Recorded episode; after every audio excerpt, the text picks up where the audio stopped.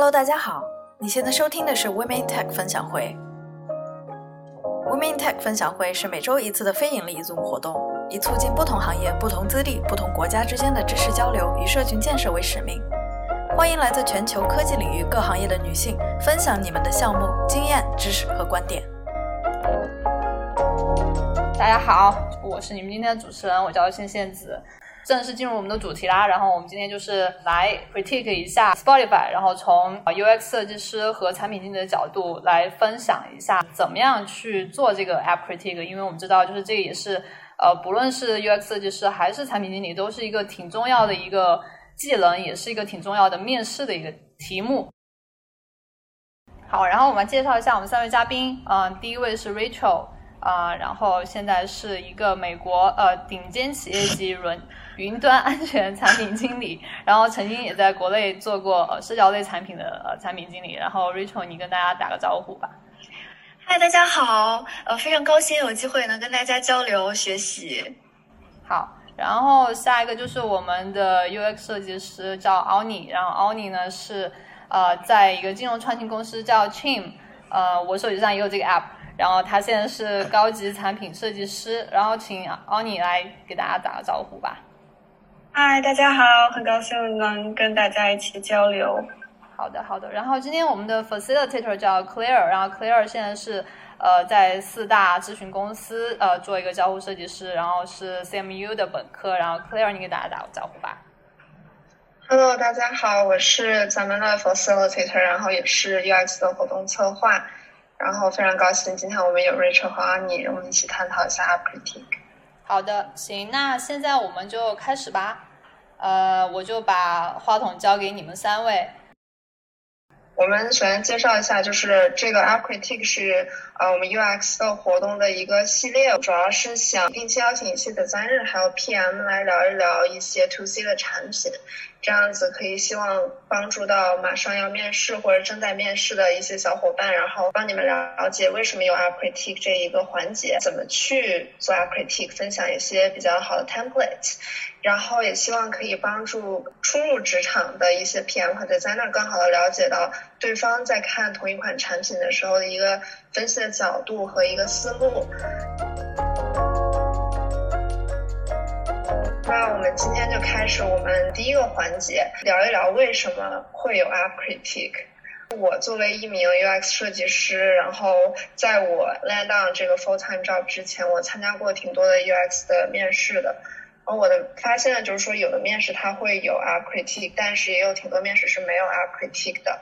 所以我想问一下 Rachel 还有 Annie，就是你们觉得为什么 interview 里面会有 App Critique 这个环节，以及当一个 interviewer 在问你让你 critique 一个 app 的时候，他在考验你什么方面的能力？然后我们让 Rachel 先来分享一下。PM 的面试。它更少直接说是 app critique，它它的这种出现的方式一般会是以 你最喜欢的产品是什么，或者说你面这个公司，比如说你要去面 Spotify，你很很可能会被问到说，想象你自己是一个产品总监，你怎么去 improve Spotify？突然是以这样的形式出现的，而更少是以 app critique 这样一种形式。那它的目的呢，是看你会怎么分析一个产品，看你的思考的逻辑。看你有没有用户思维和市场见解。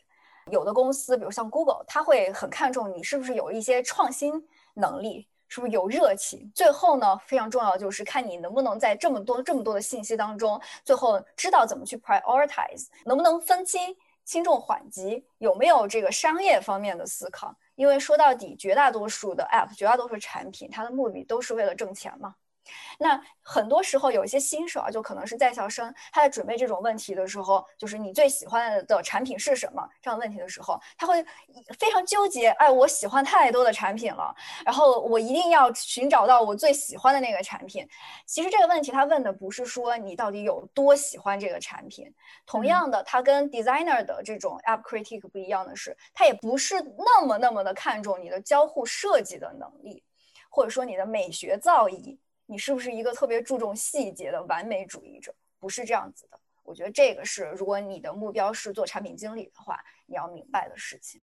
而 critique 这一类似的这种问题，它一般会在什么阶段的 interview 出现呢？各个阶段吧。以我经历的产品经理面试的话，那第一个是 HR 的简历方面的一个考察。然后看你，主要是看你背景符不符合他们公司的 culture 啊，各方面这样的问题。那第二轮开始就很可能是你的 hiring manager 或者其他的 engineer 来问，他都很可能会问这样的问题。有之前在面一个 PM intern 的时候，哦，我当时的面试官是一个 US designer，那他确实问了更多关于你怎么看这个交互设计的东西。但你要明白，他并不是要考察你的这个设计和美学造诣，他更多的是看你能不能很好的跟 designer 沟通。嗯，所以就是可能对于 PM 来说，就不会是一个特殊单拎出来的一个环节，它可能会循序渐进，在某一个环节，然后非常自然的去问一下你对一个产品的理解。可以说没有 App Critique 这样一个环节，而它的我们会更多经常就直接叫它 Product Question。好的，那 Ani 啊，想问一下，就是对于 UX Designer 的话，App Critique 一般是？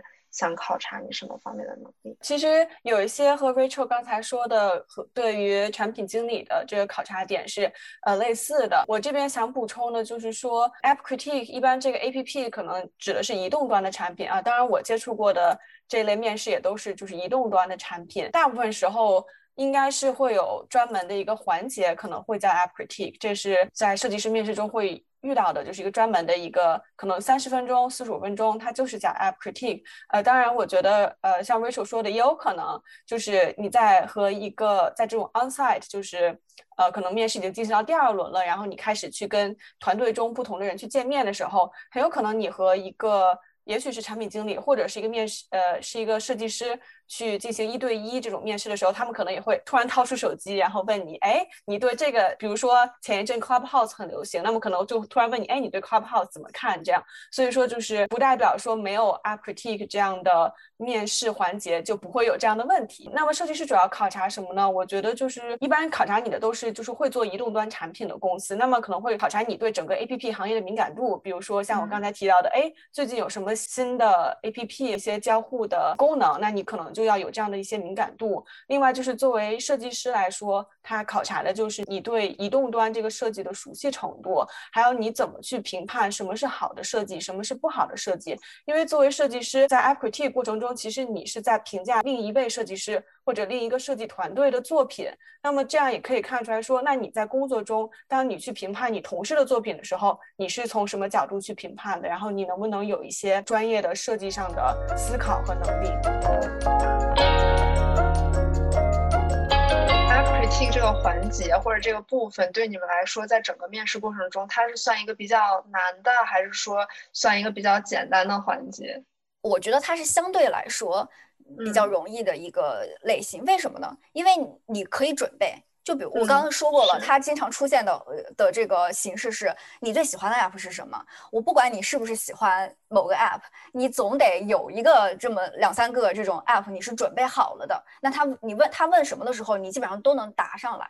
那他比较难的时候呢，是就像刚才奥尼说的那样，掏出来一个手机，随便给你说个 app，让你观察一下，然后跟你说，这种情况。也比较少见，所以它就挺难的。对于我来说，特别同意 Rachel 刚才说的，就是它会很难，因为我觉得可能有一些在刚接触设计师面试提到 App Critique 会觉得很犯怵，不是你自己。做的东西也不是你熟悉的一个东西，但是我觉得它简单点就在于像 Rachel 说的，这完全是一个可以准备的，你就可以把所有常见的 APP 都做一遍，这样它如果考你一些常见的，你很快就可以回答出来。另外就是，其实你平时在。用手机的时候，你也可以去想想，哎，为什么这个地方是这样子的？那它有什么好处？它解决什么问题？它可以怎样改进？其实这是可以融入到你平时的这个使用手机的过程中的。呃，当你开始有这样的习惯，去比如看到一个 APP，在用一个 APP 的时候，就开始去想说，用户呃用户是什么？然后他想解决问题是什么？其实等到你真的被问的时候，你可能这个。回答就对你来说比较自然了，所以这个问题可以帮大家总结一下，就是首先在呃一个 interviewer 他在邀请你 critique 一个 app 的时候，其实他更多的是看你对整个的 app，可能对于 designer 来说，你的 design thinking 的思路，然后你对一个视觉和交互理解的一个能力，然后对于 PM 来说，也是你对市场啊，然后你对各方面的 business 方面，还有你的盈利方面的各个的考察，然后。它可以算是 interview 里面不是最难的，但是也有可能会有一些人觉得啊有点发怵，比如说因为那是别人做的 app，然后可能那个面试官也很熟悉那一款 app，但是 still 你可以有很多的啊前期工作可以去准备了。那我们今天其实就是带大家了解一下 Rachel 和 Annie 会怎么去准备这个 app critique，他们整个的一个 template 是什么样子的。我们现在就来聊一下 Spotify。Spotify 的话，相信大部分人应该都用过，就是这款听歌软件。我简单的介绍一下它的背景啊，它是在二零零六年的时候，在瑞典由 Daniel Ek 然后他创造的。然后它的用户群体大部分呢，target 是就是 young adults 青就是年轻人。它的 recommendation system 还有他们的算法推荐是做的蛮好的一个部分，就是大家一般说 Spotify 可能是因为这个，包括它的。UX 它的视觉设计做的也不错，这就是为什么今天我们想选这款 App 来做我们的 App Critic，。我这边做了一个完全是从 User 的角度简单的介绍一下这个 App。我们现在想请啊 Rachel 还有 Annie，就是你们从 PM 和 UX Designer 的角度会怎么去介绍这款 App？就比如说面试官要问你说 What's your favorite app？然后你们现在要介绍 Spotify，你们可能会从哪几个角度来说？一般是这样的，我还是再模拟一下面试的时候的情况。那他就会问说，呃，你最喜欢的产品是什么？啊，你说，哎，我最喜欢一款这个 app 叫 Spotify。然后面试官就会问你说，那是一款怎么样的 app？然后你就可以说，如果是我的话，我会觉得说，那它呃主要是给三种对象吧提供一些价值。那第一种就是我们普通的这种呃 consumer，那它呃既能够给他们提供一个 access to music。然后同时呢，他们也可以创建并且分享自己的呃音乐的播放列表 playlist。嗯，同时现在 Spotify 呢也在有他们的自己的硬件开发的部分。那么之后他们会推出一些，据我了解会推出一些车载的音乐硬件播放方面的东西。那第二类的 target 的这个对象呢，就是歌手吧，music artists。首先，第一第一类是这种他签了唱片公司的，他们呃会通过这样一些关系来发布自己的音乐。那第二类呢，就是一些民间的这样一些音乐爱好者，他们也可以通过 Spotify 然后来发布自己的音乐。然后第三类呢，就是广告主，因为呃，它是一个很大的流媒体的一个提供商，在它上面的这个它广告变现一直以以来一直是它的一个收入的呃很重要的一个组成部分。那奥尼，你会怎么介绍这款 App 呢？那我我可能就会说，这个 A P P 可以让你在任何场景下去听音乐，可以无缝的在不同的设备上去切换你的音乐，并且还可以根据你的品味去推荐合适的内容。它主要的这个内容就是一些叫什么 curated 编辑好的播放列表，音乐质量都很高。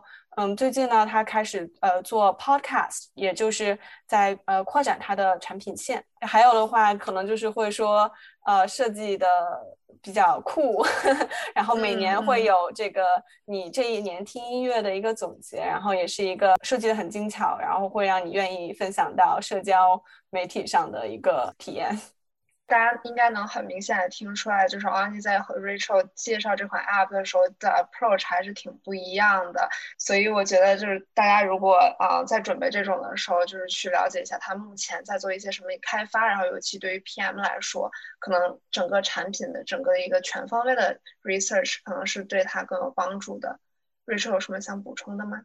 呃，我想说可以提供几个方法帮助你去做 research。第一个方法呢，就是比如像 Spotify，你可以把它下载下来，你去感受。那第二个方法呢，像 Spotify，它是一个上市公司，上市公司有什么呢？它有 annual report，上面有很多很多有价值的信息。那它是不是营收？它是不是盈利？它是不是这个 beat expectation？那它有什么 risk？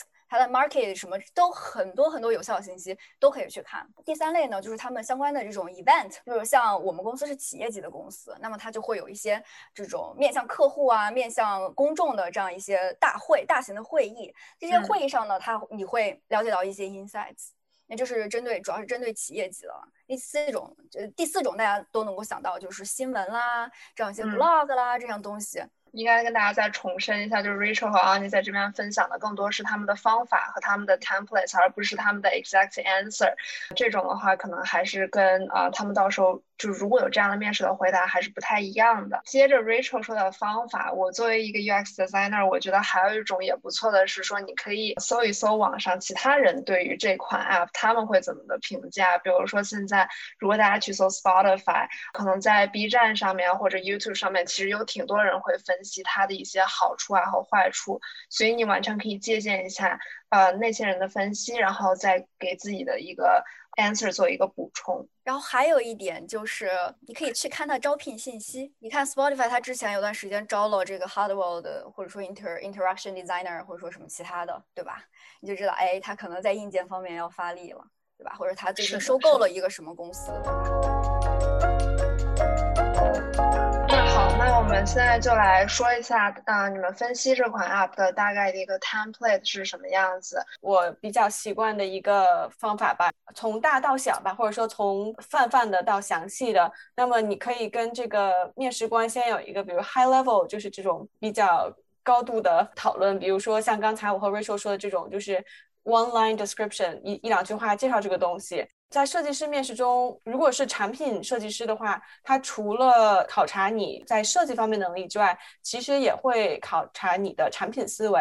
所以，就是像 Rachel 刚才提到的，可能你也会去讲一下，说你理解的这个产品的。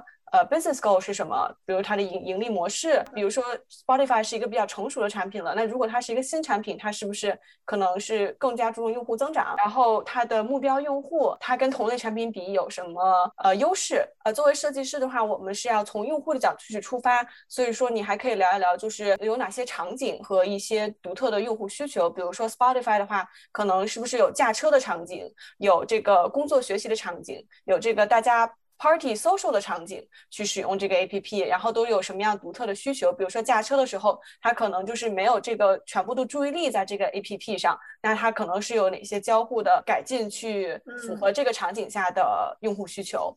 呃，说到这个。具体的 A P P 的界面，那么呃有两种方式你可以去推进这个对话，一种是说我们来假设我们在什么样的场景中，然后我们要完成一个什么样的任务，还有一种就是逐页逐页的去分析，比如说你先去它的首页，然后你再从首页点到下一个页面，然后或者你先去它的首页，再去它的。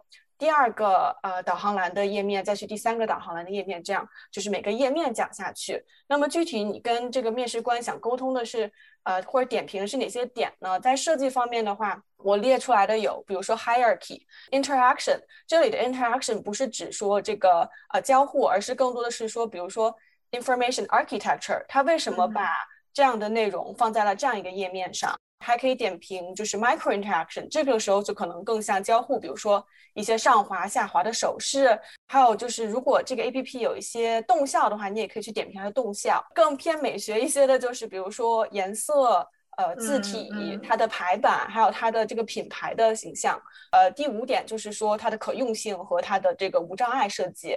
最后一点就是呃设计系统这方面的点评。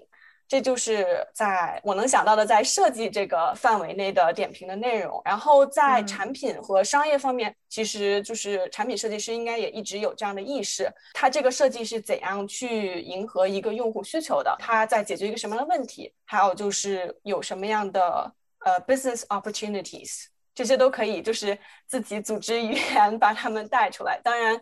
呃，一般这种点评都是对话，所以说你也可以去听一下面试官到底想呃在问你什么。好的，那 Rachel 你一般会怎么来分析呢？首先你肯定要就是我刚才说一下，你聊一下他聊一下他的 value prop，然后呢，你可以聊一下他的 user segmentation，嗯，然后这个时候呢，基本上其实就够了。然后这个时候呢，面试官就会问你说你会怎么去改进这个 app，这才是。问这个问题的大头，主要考察点，主要得分点。无论你对这个 app 多么的熟悉，你多么的热爱它，对它有热情，你都不要一上来说，嗯，我我用 Spotify，每天都用 Spotify，啊，我就觉得好，还没有这个移动端没有歌词的这个功能让我很烦。我觉得我要是我的话，我肯定就先给它加一个歌词功能。你千万不能这么说。第一个，首先很重要的部分就是反问面试官，然后问到他到底想想让你改进是什么东西，因为这有很很多很多的方。方面嘛，对吧？那它的 long term goal 是什么？它的 short term goal 是什么？那你到底是要改善它的 engagement，还是这个 revenue，还是 adoption？如果它是个新产品，它可能更希望的是能够有增长新用户嘛。Engagement、revenue、adoption 都有相应的这样一些呃常见的 metrics，你就问他，你到底是要呃改进什么方面？然后他一般的面试官会给你一些提示。那我也有遇到面试官就直接说，你觉得呢？或者说 你你自己再反问你，嗯，你对你自己你自己假设一个，对吧？这个时候呢，就还是说，因为这是一个你准备好了的问题，你就看你哪方面，你你这个实习的时候有经有经历有经验，然后你自己把握比较大的。然后其次呢，你问完这个呃之后呢，然后你就要自己开始构建你自己的这个回答了。呃，你首先你可以结合就是 why 我们为什么要要改进？那你可以结合这个公司的 mission。Value culture 各方面这种很宏观的这种东西，然后你再结合它的 long term short term goal，你就能够知道你到底这三个要改进哪一点。那比如说，如果 Spotify 的话，我这里就选择 engagement 作为我的这个 goal，那我这个 improved goal。然后接下来你就要决定改进什么，就是 what。那这个时候呢，你就要回我自己的话，我就会回归 user，你就要 choose segmentation。嗯，你你自己 focus 的一个 segmentation，那你就要考虑他们是怎么样的一个画像，他们的痛点是什么，他们的需求是什么。你像 Spotify，它有各种各样的 user，呃，那你怎么去决定接下来选择我们 improve 什么东西呢？就 target 哪一个 segmentation 呢？这个时候呢，我我觉得我自己会考虑的三个方面呢，就是第一个就是，呃，他们的需求是什么。第二就是，一旦我做出来相应的改进之后，那呃，我的这个 impact 是什么？能辐射到多少多大的群体？然后有什么样的高中低的 impact？然后第三个就是他们各自的需求的 urgency，我觉得这也是你可以用来作为你很去 prioritize 去 trade off 的一个一个一个标准。但是你要很明白的是，一定要有 user empathy，你要 talk about their pain points。你要很搞搞清楚自己的 problem statement，因为你原则上 PM 就是来解决问题嘛。然后到接下来呢，就是到 how，你你到改进了，你怎么去改进？提供一些方案。这时候我自己是推荐啊，你至少提三个方案。第一个方案呢，就是嗯还可以 OK idea。然后第二个呢，就是你自己心里觉得啊最好的 best idea。然后第三个呢，像有的公司呢，它会。他会比较在意你是不是有这种创新思维，你是不是有这种超前的这种意识。他们叫 moonshot，你要有一个非常天马行空的，像马斯克的那样的一些 idea，他们会很 value。像我知道 Google 就很很很在意你，你是不是有这个有这个思维。接下来就是你要 prioritize，prioritize 呢，呃，我觉得也是有三个方面可以去考虑吧。第一个方面还是 impact，你呃，尤其像 Facebook，他们一切都是 impact driven。你要考虑到你做完之后有什么样的 impact。第二个呢，就是 cost，你的这个呃 budget 够不够？你这个 development complexity 够不够？还有 dependency 啊，各种各方面的东西。当然，这种可能是更多实工实际工作当中，但是呃，面试的时候希望你能提到这样一些考虑点。另外一个你可以考虑的就是 risk。我说 Spotify，我现在加一些广告，加一些这个莆田医院的广告，对吧？只要你这个竞价谁谁谁高价高者得，行不行呢？看你自己的这个价值观了。那我觉得它可能有 risk，所以我会先把它给 trade off 掉，就这样一些嗯流程就就就有了，你就。知道 how would you improve？那有些公司它如果非常 data driven 的话，它可能还会问你一道题，就是 how would you measure your success？那还是回到我最开始跟你说的常见的这些 engagement、revenue、adoption 的 metrics，稍微说一说，选择一个觉得比较比较合适的点就可以了。那比如像 engagement，Spotify 可能它注重这个 DAU，就是日活跃用户，我做一下 research，你就自己有答案了。因为我觉得 designer 像 Oni 说的，它不仅仅是说你的 interaction 啊，然后还有你的 UI 做的怎么样，很多其实也会要考虑到你的用户群体，然后你整个的市场定位啊、商业价值等等的。然后我觉得 Rachel 说的这些，就是对于 designer 来做 app critique 的时候，也是非常好的考虑的点。我觉得还有一个点，瑞说说的很好的是，当你听到一个 interviewer 给你提了一个问题的时候，不要着急回答。在 interview 里面，确实你应该先把题目理解清楚，然后自己站一个比较主导的 conversation 的位置是非常重要的。而你从 designer 的角度来说，也可以说一说，就是 Spotify 有什么可以改进的地方吗？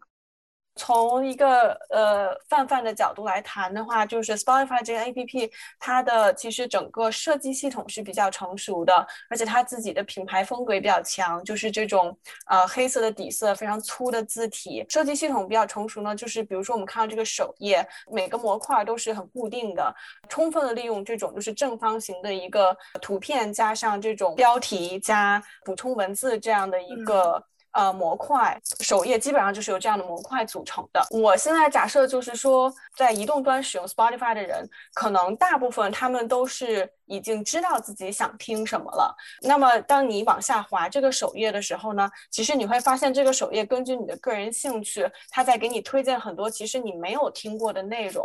我这里思考的一个问题就是说，啊，如果用户都是知道他们自己想听什么，这个首页它这种重复的这种排版，它怎样去让它推荐的内容更突出或者更有重点呢？因为我感觉它的这个移动端的用户都很习惯说，呃，去不停的滑。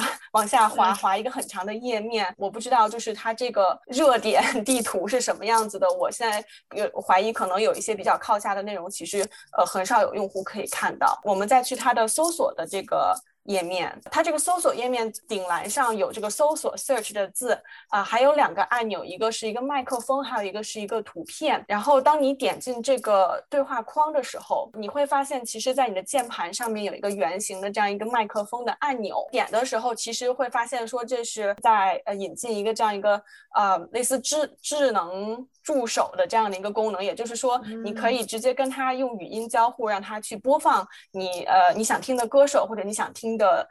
呃，音乐。那么可能我在这里的一个思考就是说，呃，还是基于那个假设，就是说大家来这个移动端可能都是知道自己想听什么，但是你打开这个 APP，它第一个页面是这个首页，而不是搜索。所以我会好奇说，为什么它会把这样一个语音交互的功能放在搜索页，而不是在首页？呃，然后我的推测可能是因为这个功能可能目前还属于这个搜索产产品组，所以说它没有把智能交互这样一个入口放在更明显的。地方，其余改进的方向的话，可能就是它的定位吧。因为这个产品其实它现在在 App Store，如果你去搜它的话，它的介绍其实是。Listen to podcasts and songs，它其实是把 podcast 放在更前面，所以其实它也是想说，在提高这个 podcast 产品线的知名度。听音乐、听订阅栏目这种产品，如果有这种粘性低的问题的话，因为比如说我喜欢一个歌手，那我可能在 Spotify 上能听到这个歌手，我其实去别的音乐 APP 也可以听到这个歌手，那我为什么要留在 Spotify？所以如果想增加用户粘性的话，我觉得呃一个可以探索的领域是就是独家内容。刚才 Rachel 也提到了，可能比如说 Spotify 自己其实已经变成了一个厂牌，在签约一些嗯独家的音乐人这样。然后你刚才说的有一个点，我特别特别赞同，就是也身为 designer 来说，就是它首页的一个 layout。就说实话，我会觉得就是近两年他改的这个 layout，我会觉得稍微有那么一点点的 too much，就有点太乱了，太杂了。作为一个用户，我去选一些新的歌，很多是通过它的 playlist 或者它的 radio 功能，而不是说就这样一直 scroll 一直 scroll 下去。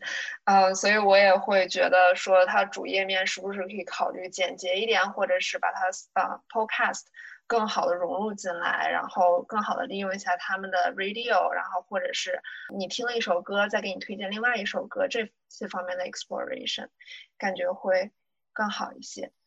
好的，那 Rachel 有什么要补充的吗？讲一些就是可能能帮到大家的资源吧。比如说像我刚才提到说，我想的这些 idea，你就会想说，哎，那我就想不出来什么 idea，我我没有这个 idea，没有这个这个经验怎么办呢？你会发现，作为一个中国人，你会发现很多 Spotify 没有的功能，都已经在这个网易云啊，然后什么 QQ 音乐啊，什么上面都已经有了。然后这个时候你在想，哎，我是不是有，比如说我要增加用户粘性，那我是不是可以把 Spotify 从一个工具转变为一个社区呢？那看到网易云音乐，你你大家都懂的对吧？凌晨十二点准时开始网易云对吧？那你就在想，哎，我也要加一个这种社区功能呢，或者说我比如说我加一个 feed 流，哎，explore 啊，我看我的好友或者说这些 professional user 他们在干嘛？他们可能有 feed 啊这样一些东西对吧？也是个探索的一个一个一个 tab。但是呢，呃，你在这么考虑的问题的时候，一定要思考一个问题是，为什么 Spotify 或者说 Pandora，呃，它没有这个功能，它没有做这个 feature，对吧？那它是不是跟你这个 target user 的需求没有关联，或者说它的 cost 太高了，或者你自己去想一想，就思考一下为什么，呃，只是帮助你就是构建你自己这个 ideal 的一一种方式。那另外一种方式呢，就是我刚刚说了 moonshot。这种 innovative，你说，嗯，我怎么去怎么去考虑到这个这这些方面的问题呢？你就去浏览现在最流行的这样一些 trend，就 AR、VR 啦，这是跟这种流媒体啊比较相关的东西吧。然后就 AR、AI 啦、ML 啦这种，嗯，都去了解一下，想想有什么可以扯到这个 Spotify 上面的。你不用担心你的这个想法太太摸少，不不会。像有的公司，比如说像 Google 的话。他就是欣赏你这种，就是想得很远，成火星人啊，这这样一些一些思维，我觉得这是可以供大家参考的一些方法吧。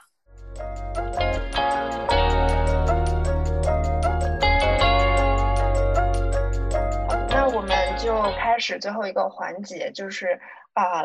两位可以分享一下，就是不仅仅是 app critique 啊，就是各种的啊 interview 的 different stages，你们平常都会啊注意什么？然后比如说 in person 或者 online interview 的时候，可能会希望大家在面试的时候注意到哪些点？然后我们 Annie 呢，先来分享一下。我觉得刚才 Rachel 说的一个也特别对，就是在做 app critique 的时候，嗯，切记就是不要以我开头，就是不要。太带入自己，就是这个在 designer 中也是比较忌讳的，就是要比较客观去分析，因为呃，哪怕你是这个 A P P 的。用户，然后你很熟悉它，你有一些很强的一些呃喜好和不喜欢的地方，但是你只是所有用户中的一个，然后也可能是所有用户类型中的一个类型。所以说，在做这个分析的时候，尽量去考虑到说不同的用户和他们不同的需求，然后并且就是。把这把你的这些呃观点一定要和呃用户的问题、商业目标，还有就是可能一甚至技术上的一些限制去结合。像我刚刚提到，就是你你是在嗯点评一个别的团队的。呃，成果，所以说尽量避免，就是说什么啊，这里怎么做的这么糟糕，就是这样的一些指过于指责的一些呃一些语言，因为呃你在平时工作中你也要去客观的，然后并且有有同情心、同理心的去点评你同事的作品。最后就是注意你的听众吧，我觉得这个可能不光是 A P P 点评，也是就是整个面试中，比如说你和设计师聊天的时候，你就可以 说一些设计师的语言，比如说 affordance，然后什么之类的。但是可能在跟非设计师的啊面试官去交流的时候，就尽量用一些呃简单直白的语言，然后不要用太多的术语和 jargons 这样。Rachel，你对这方面有什么 tips 吗？可以分享给大家？啊，我觉得提一个最近这段时间可能会用到的一个一个好好办法吧，也是最近找别人学到了，就是你在这种嗯。online 的这种线上的这种面试的情情况下呢，在想你自己的 framework 或者说在 construct 你的你的想法的时候，你可以 share 你的 screen，然后比如说这个 app 是你之前没有了解过的，或者说一个网页啊网站什么的，你就 share screen，你就跟他说，一边探索一边跟那个面试官说，哎，我我这是怎么想的？哦，是这样子的。然后你回答问题的时候，你会有个框架吗？对吧？你可以 share 那个 Google Doc 或者什么其他的，然后面试官非常清楚，他一直在 follow 你。第二就是他知道你是有逻辑的，你的想法是什么，他会觉得你是个很有条理的人。我觉得这是一个线上面试的时候可以使用的小方法。嗯，对，说到线上面试，我觉得啊，大家还有一点要非常注意的是，就是一定要确保你的所有的工具都真的是 work 的，然后应该试一下，比如说你 design interview 你需要用到，比如 Figma 或者 Sketch，你要保证就是你确实在那段时间那个东西是可以 work 的，然后那段时间你的你确实是可以做出来那些东西。我觉得对于 design 面试来说，自从它变成了 online，其实感觉还是挺不一样的。因为你没有了纸和笔，当然你可以用 whiteboard 来代替，但是你可能啊就 tend to go into details，可能用一些 design tools，那整个感觉还是蛮不一样的。我觉得两位嘉宾都说的非常好，然后我这边想给大家再来一点特别特别 general，可能啊所有人都知道的 tips，但是我觉得依然很重要。一个就是。一定要 be confident。我觉得对于我来说，每次你在面试的时候，如果你自己能说服你自己的时候，你其实就说服了你的面试官。还有就是在 conversation 里面，一定要主导这个 conversation，问一些问题，像刚才 Rachel 说的，或者是说你就说要让我想一想，take time to think。我觉得这些都是非常重要的。我们今天的活动就暂时到此为止啦。然后，谢谢我们的呃两位嘉宾，谢谢我们的 facilitator，以及就是今天这期活动策划，我觉得就是非常非常的详详实的内容，很多干货，然后就是希望对大家有帮助。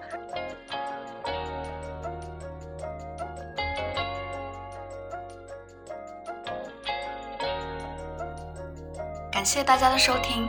如果你喜欢我们的内容，你可以在微信搜索 Women Tech 分享会，关注我们的公众号。欢迎大家留言评论与我们互动。希望大家把我们推荐给朋友们，帮助我们把知识和女性力量传播给更多的人。感谢收听，我们下期再见。